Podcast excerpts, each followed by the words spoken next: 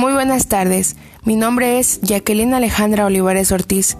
Nos encontramos en una emisión más de Chef's Nation, donde le hablamos sobre bacterias y parásitos. Comencemos.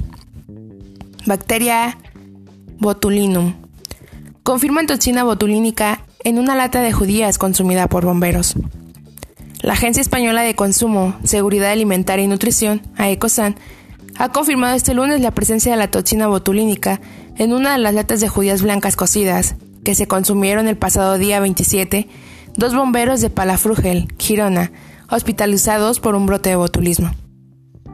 Según ha informado esta agencia en su web, la toxina botulínica estaba presente en una de las latas de conservas que entregaron a las autoridades sanitarias.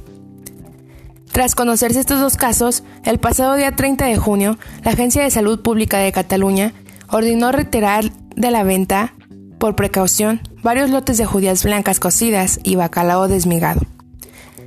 La empresa asegura que las judías con botulismo llegaron por error humano.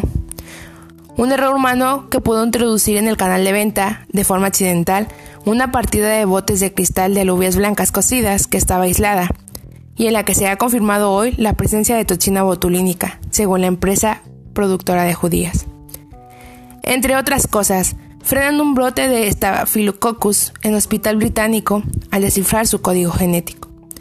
Un equipo de médicos en Reino Unido logró frenar un brote de una infección causada por la bacteria Staphylococcus, resistente a la meticilina, muy común en los hospitales, descifrando su código genético. Después de hallarlo en 12 bebés en un hospital británico, los investigadores analizaron el código genético de las muestras de la bacteria de cada bebé, lo cual les permitió determinar que todos los casos formaban parte del mismo brote. Otra serie de pruebas los llevó a encontrar el origen de la infección en un miembro del personal del hospital, quien contagió sin saberlo a los bebés. Todos los afectados fueron tratados y no se produjeron más contagios.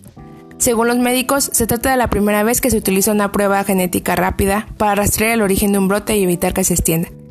Los expertos creen que este procedimiento se volverá la norma en el futuro para resolver este tipo de casos.